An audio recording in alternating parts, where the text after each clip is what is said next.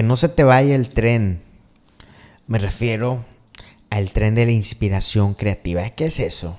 Que a veces estás este, jugando, estás viendo Netflix, estás escribiendo, estás caminando, estás lo que sea que estés haciendo y de repente se te empieza a ocurrir una idea.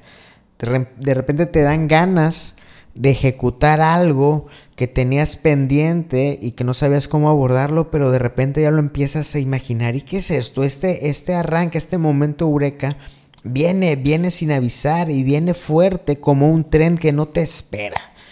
Y si no te subes a tiempo, vas a ver pasar ese tren de la inspiración, aunque pienses, aunque asumas malamente que, bueno, ¿sabes qué? Tal vez dejo de ver esta serie y al final me siento a, a escribir o ejecutar esta idea, pero no pasa. Lo que sí pasó es el tren.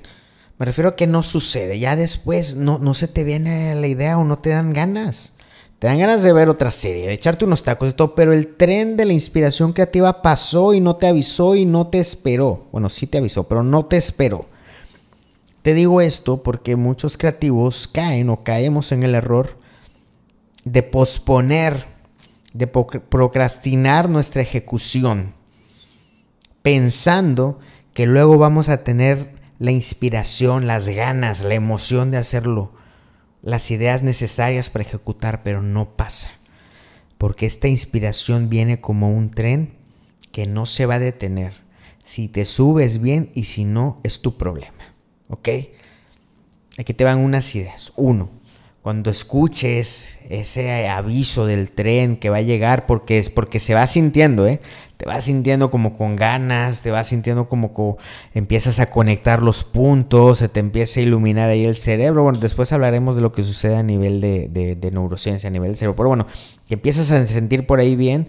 Entonces, cuando escuches ese aviso, esa anticipación de la llegada del tren de la inspiración creativa, yo te sugiero que hagas dos cosas. Uno, que anotes para al menos luego ejecutar, o dos, y sobre todo que ejecutes. En, lo primero, ¿cómo puedes anotar esa idea para al menos avanzar? Uno, usa aplicaciones, yo uso Evernote, Notion o Things para, para anotar rápidamente. Oye, ¿sabes qué? Se me ocurrió hablar de esto. Oye, ¿sabes qué? Se me ocurrió que tal proyecto lo puedo guardar de eso. Y yo sé que ya con eso, ya luego yo termino de ejecutar. Dos, el, el estamos en el inciso uno, ¿no? De, de cómo... Eh, escribir al menos la idea para avanzar. O el lápiz y el papel nunca va a pasar de moda. ¿Por qué?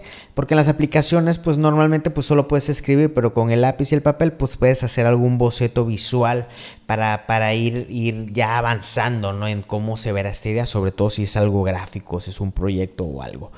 Tres, eh, grabar eh, notas de voz.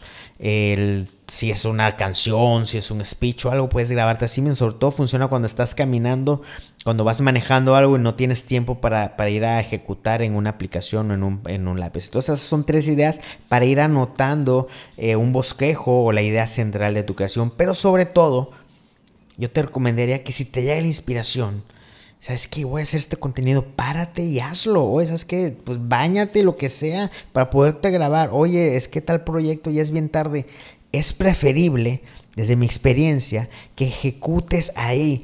Porque luego digo, no, ¿sabes qué? Mejor me paro mañana temprano y luego, uno, bueno, yo no me paro temprano, pero dos, mañana no voy a tener ganas, mañana yo no sé qué WhatsApps, qué correos me van a estar llegando, o tal vez me va a doler la panza, lo que sea, y no voy a ejecutar. Así que yo prefiero levantarme, sea la hora que sea, y ejecutar esa idea, ese proyecto que se me está, que me está arrojando el tren de la inspiración. Me subo porque sé que tal vez no vuelva a pasar ese tren. No dejes que se te vaya el tren de la inspiración cuando pase.